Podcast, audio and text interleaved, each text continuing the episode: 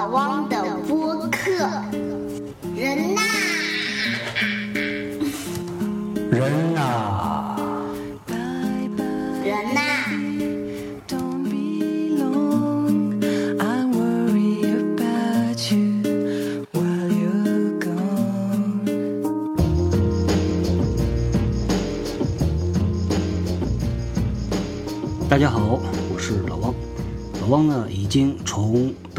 平平安安的、顺顺利利的回到上海了。在此期间呢，呃，收到了不少听友在微博上对老汪的这个问候啊、关心啊，还有闲聊。那对此呢，老汪是深表感谢啊，借此呢一并的表示感谢了。那回来之后呢，也挺忙的。今天呢，老汪呃去在浦东的上海工厂开会，呃，这碰巧啊，在洗手间里边看到这个门上贴了一张纸，呃，上面写的是什么呢？说请不要将卫生纸丢入马桶内，以免堵塞。啊，然后有括号说已经多次堵塞了，然后括号完了句号。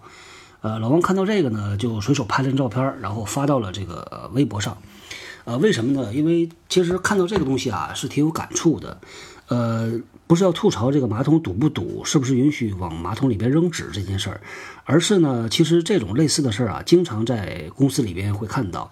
当一个问题反复反复出现的时候，那一定是背后有一些原因在驱动着它。那作为这个管理者呢，其实我们的任务是把这个背后的原因找出来，把它解决掉。那在这个马桶这件事上啊，这其实挺小的啊。那我们能看到呢，嗯，起码在呃建这个就是洗手间，在买在采购这个马桶的时候，其实没有考虑到人的行为习惯。那据老汪自己的感受啊，在上海，在很多很多地方，家里边、公司、办公楼，呃，包括呢很多商场，这个纸是允许扔到马桶里边的，因为是方便简单。呃，我不知道是不是卫生啊，呃，但是很多很多地方是这样的，所以，呃，对于我自己来说呢，其实确实是有这个习惯，就就是往里边扔。那我猜测呢，可能很多人也有类似的习惯，所以当一个人或者一群人已经有了一个固定的行为习惯的时候，你想去改变它，没有那么容易的。那很多人可能在家里边习惯性的啊往里边扔，那到了这个公司工厂之后呢？唯独是这个地方，它不允许。那有些人呢，可能是经常会忘掉；有些人呢，可能会故意的，他不理睬这东西。那补救的措施啊，老王觉得 OK，那你可以贴一张纸，不断的反复提醒，这是可以的。呃，但是呢，老王是觉得从根本上这个问题没有解决，还会持续的发生。我们呢，其实，在公司里边经常会看到这样类似的情况。呃，作为上级啊，作为经理，他总是想去改变下属的一些行为方式、一些行为习惯。那在生活里边呢，你会看到男男女女、老老少少，对吧？这个老人总是想改变孩子的一些行为习惯，他认为不好或者不对的。那这个男女呢，总会想改变对方的行为习惯，他认为你这个不太好，不太对。呃，一个人的行为啊，其实呢，是在老王看来是非常非常不容易改变的。它固化下来，呃，需要时间；它改变需要花更多更多的时间。那老汪呢，其实一直坚信着一点，就是人的行为的改变呢，或者是基于啊 pain，呃，就是所谓的痛苦，或者是基于所谓的 gain，就是所谓的收获，仅此两点而已。呃，或者呢，这个人是因为巨大的利益、巨大的诱惑，他会主动的、不断的去强化一个新的行为，直到这个行为固化了，养成一个新的习惯。那或者呢，是他因为恐惧、因为害怕而不断的强化另外一个新的行为，直到这个行为固化变成一个新的习惯。那当在企业里边，你想改变人的行为的时候，可能最开始你就要理解一个人的行为啊是怎么形成的。呃，行为呢是受哪些因素影响，然后你再去考虑怎么去改变人的行为。当然，你可以用这两种手段呢，就是所谓的 pain 或者 gain。那老王在这个工作里边呢，呃，经常能够看到的，包括自己也一样啊。大部分人的行为习惯，其实呢，呃，他做一件事儿啊，他用什么方式去做，他表现出什么行为出来，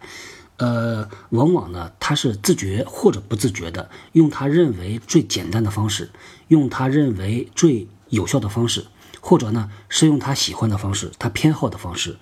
那还有一种呢，呃，第四种就是用他不得不做的方式，因为他不这么做可能会受到惩罚。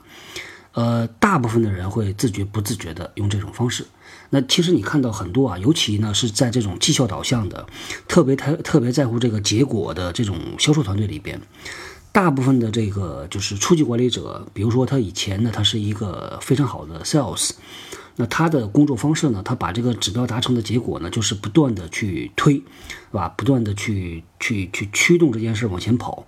那当他成为这个经理之后呢，他会呃自然而然的认为这就是一个对的方式，他会用这个方式去要求他的团队啊，要求他的下属，他就非常非常依靠依赖这样的方式。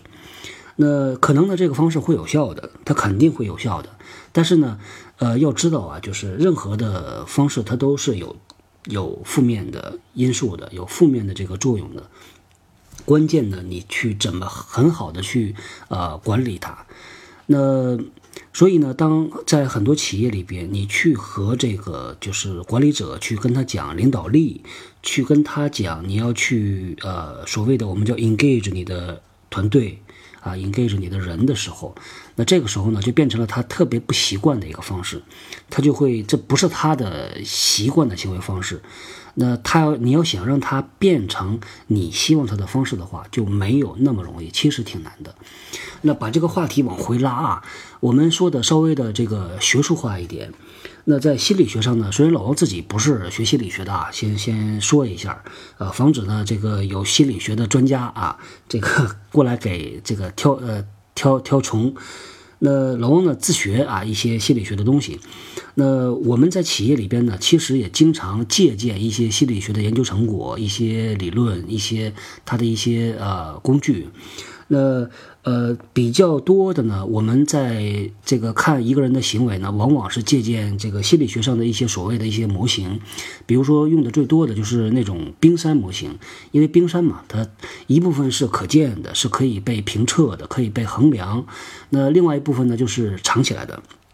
藏起来的这一部分呢是大头，其实它会在很大程度上影响到露出水面的那一部分。那一个人的行为呢，我们是能看到的，是能够评估的。一个人的行为呢是有连续性的。那我们相信呢，一个连续的行为，它一定是有一个持续的推动的原因素啊，在水面以下在持续的在驱动着他的行为出现。呃，所以呢，这个我们如果一层一层往下去看的话，你会看到很多很多在心理层面上对这个人行为的影响。那也就是当你想改变一个人的行为，你想让他用另外的这种方式去做事情，那你首先考虑的是怎么去影响他水面以下的东西。然后呢，反过来，当你改变了水面以下的这些东西之后啊。它上面的这个表面浮在表面的行为才会改变。那至于手段呢？你可以用呃，比如说老王刚才提到的不同的方式，pin 或者是 gain。那我们来看这个水面以下会包括什么东西啊？那呃，最最底层的呢，这个有一种理论是说，它应该是心理的驱动力，就是所谓的 motivation。那心理驱动力呢，就是让这个人有这样的想法，有这样的意愿，会有非常强烈的意愿去做某些事儿，或者去实现某些目标。那这种意愿呢，它往上传递的时候，它会经历，它会经过啊，这个一层一层不同的心理，不知道应该叫什么，叫心理因素的这个影响。比如说，呃，他会经历，他会经过人的价值判断体系的过滤。那任何一个人呢，他都会有自己的一个价值体系的。那啥叫价值体系呢？价值就是判断一个事儿对错的标准。那有的人呢，对这个事儿呢，他是有非常鲜明的对错的标准的。这个事儿他在他看来就是对的，就是白的。那在另外的人看来呢，可能这个事儿，呃，不见得是对的。所以，有的人这个价值标准像水管一样，它有的会比较粗，有的会比较细。那其实往往呢，很多的人你会看到啊，尤其是表现的这个比较激烈的，呃，就是在情绪上表现的比较容易激动的，呃，可能有些人用偏执啊，呃这样的词来形容的人，他的价值体系往往第一是呃非常的强壮，呃，第二呢可能是比较的细。啊，这个戏呢，老王一直把它想象成一个水管子。那你想象一下啊，就是呃底底下的是一个人的心理驱动力，一个人的意愿，呃，它像水流一样冲上来。那经过这个价值体系这个水管子啊，如果一个人的水管子很粗，也就是他对东西，他对这个事情的判断呢，呃是比较。泛的是比较宽泛的，那这个事儿呢，在大部分人看来呢，可能是不太好的或者不太对的，但在他这儿看来还不错，还可以，所以到他这儿呢，这个水流就变缓了。那这个水流再往上驱动的时候呢，就不会有特别强烈的这种推动力去推动这个人的行为。那不知道这样说有没有说清楚啊？那反过来我们看一些人呢，那比较偏激的啊，比较偏执的这样的人。他的行为呢表现的比较激烈，那呃，我如果我们猜测的话，那来自于底下的这个水流的冲击应该是比较强的，这个力量是比较强的，那也就是他的价值体系的这个管子是比较细的，他对于事情的对错的标准是比较的鲜明的，也比较的窄的，也就是大部分人 OK 的东西，到了他这里呢可能会变得不 OK，那就变成一个错的。那可能这个错的，呃，经过这个窄的水管子，你把它捏扁了之后，这个水流自然而然它的冲劲儿比较强。那就不知道这么形容是不是合适啊？是不是对？这老这一直是老王自己的理解。那这是一层的过滤，那再往上呢，这个水流还会往上冲，冲呃会经过一个人他的我们叫做个人的这个性格的过滤。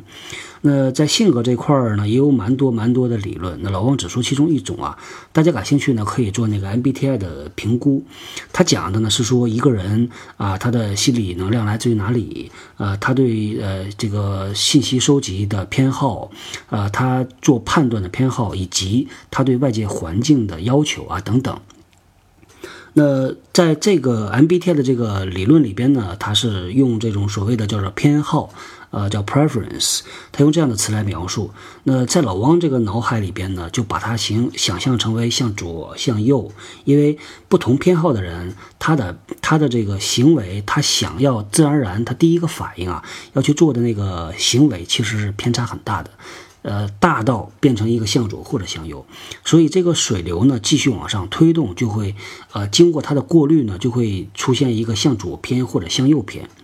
那。呃，经过了这么一层一层一层的过滤呢，再往上啊，那还存在一个就是什么东西呢？是一个人他自己对自己的定位叫 self concept。他希望成为一个什么样的人？比如说，他希望成为一个特别成功的人，他希望成为一个受别人尊敬的人，呃，希望成为一个这个呃别人喜欢的人等等。他的自我定位也会对于他这个水流传递上来啊，往左偏、往右偏产生影响。所以你会看到呢，这个在这样的一个非常简陋的一个比较粗陋的一个模型里边呢。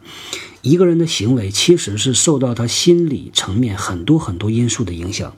他有呃心理驱动力啊，一层一层传递上来，经过他的价值体系判断，经过他性格的过滤，然后呢，经过他对自己的定位啊等等一层一层，最后传递出来是他的行为。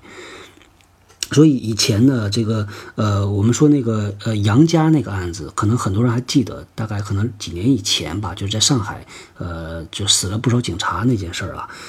呃，其实呢，像杨家这个，呃，你说他的行为是很偏激的，大部分人认为是是这样的。那如果你跟他说对错，他自己他可能啊，他也认为这个就是他相信这个事儿不对，就是杀人是不对的，但是他还要这么做。也就是你跟他讲道理，在这个事情上面是很难改变他的行为的，因为他也同意你的道理。那如果你想改变他的行为，对于这样比较偏激的这样的这个呃类型的话，呃，怎么办呢？那老汪的一个呃想法呢，就是我们可不可以啊，把他心理底层的，比如说他那个价值判断的水管子由细变粗，他对于事儿的对错的判断，呃，由原来的只能。通过很少的那种对的东西，我们让它变成能通过更多的东西。这样的话呢，对他来说，很多的这个这个事情啊，在他那儿可能就不会那么激烈，有激烈的反应了，不会有那么多那么多的这个判断了。呃，这只是老王自己的一个理解啊，因为呃，毕竟不是学这个专业的，在我们的这个工作里边呢，会多多少少会涉及到一些呃这些方面的内容，所以也经常经常自己找一些资料来看，经常呢和同行向专家请教，所以呢，呃，慢慢慢慢的会在自己的这个脑子里边呢构建出这么一套呃一套模型也好，体系也好，那会在公司里边呢看到很多很多事儿，会拿这种东西来套，会看哎是不是这样？那是不是真的是这样的？呃，就老王自己的这个体会看起来呢，有的时候其实还是蛮靠谱的。所以呢，今天正好也谈到了这个改变人的行为这件事儿啊，也拿这个东西呢出来和大家来分享一下。那在这个企业的实际的运营中啊，呃，我们很多时候是在做改变人的行为，其实是在做亡羊补牢的动作。那比较理想的情况呢，是能够预测人的行为，进而呢能够引导人的行为。这个看起来挺高深，但是老汪觉得其实也没那么高深，是可以实现的。所以回到这个最后回到马桶堵的这件事儿上面呢，呃，第一，老汪觉得它不是一个什么大事儿啊。呃，第二呢，老汪觉得，如果保持现状不变的话，这个马桶堵的事情呢，未来还会发生，只是发生的频度和密度这个有区别而已。呃，所以最终的办法，老汪觉得把这个马桶换了，就一切都解决了。在今天结束之前呢，啊，老汪想和大家来推荐一本书，这个书啊，也是老汪的同事推荐给老汪的，呃，叫《减快》。呃，心身心积极治疗法，呃，是我看一下啊，是这个李中营呃写的，呃，李呢就是木子李，中是中国的中，营是草字头加一个下面像宝去掉那一点，呃，那个营字，呃，这个书呢其实讲的还是比较学术化的，讲的是 NLP。呃，这个其实比较冷门，对于大部分的专业啊，除了做做这种相关行业的人，其实还是比较冷门的一个这个术语，叫语言神呃叫神经语言学。那在这个里边呢，这个其实谈到了很多很多有意思的观点，大家如果感兴趣啊，你可以拿来看。那老汪呢，就和给大家来读一读其中的有十二条基本原则啊。呃，老汪看下来自己觉得挺有意思的。第一条呢，他说没有两个人是一样的。第二条呢说一个人不能改变另外一个人，呃，第三条呢说有效用比有道理更重要啊。第四条说我们只是活在由自己的感官所塑造出来的主观世界。第五条呢说沟通的效果取决于对方的回应。第六条重复旧的做法只会得到旧的结果，说的多有道理啊。第七条。凡事必有至少三个解决办法。第八条，每一个人都会选择给自己最佳利益的行为。这一条啊，稍微插一句，这就是呃老王之前自己的一个总结，就是人的行为来自于 pin 或者 gain，他自己喜欢的，他认为自己最有效的。所以看到这一条的时候，老王觉得，嗯，英雄所见略同，不谋而合。那第九条。呃，每个人都具备使自己成功快乐的资源。第十条，在任何一个系统里，最灵活的部分最能影响大局。第十一条，没有挫败，只有回应讯息。呃，第十二条，动机和情绪总不会错，只是行为没有效果。好，那再多的老王就不说了。那。呃，感谢大家收听这一集，也呃欢迎大家呢将你们的想法、问题啊发到老王的微博上，我们可以来继续来聊。好，那今天谢谢大家的收听，就到这里，再见。欢迎大家关注老汪的新浪微博，和老汪交流你对节目的看法和建议。微博名称是老汪的播客。下划线人呐。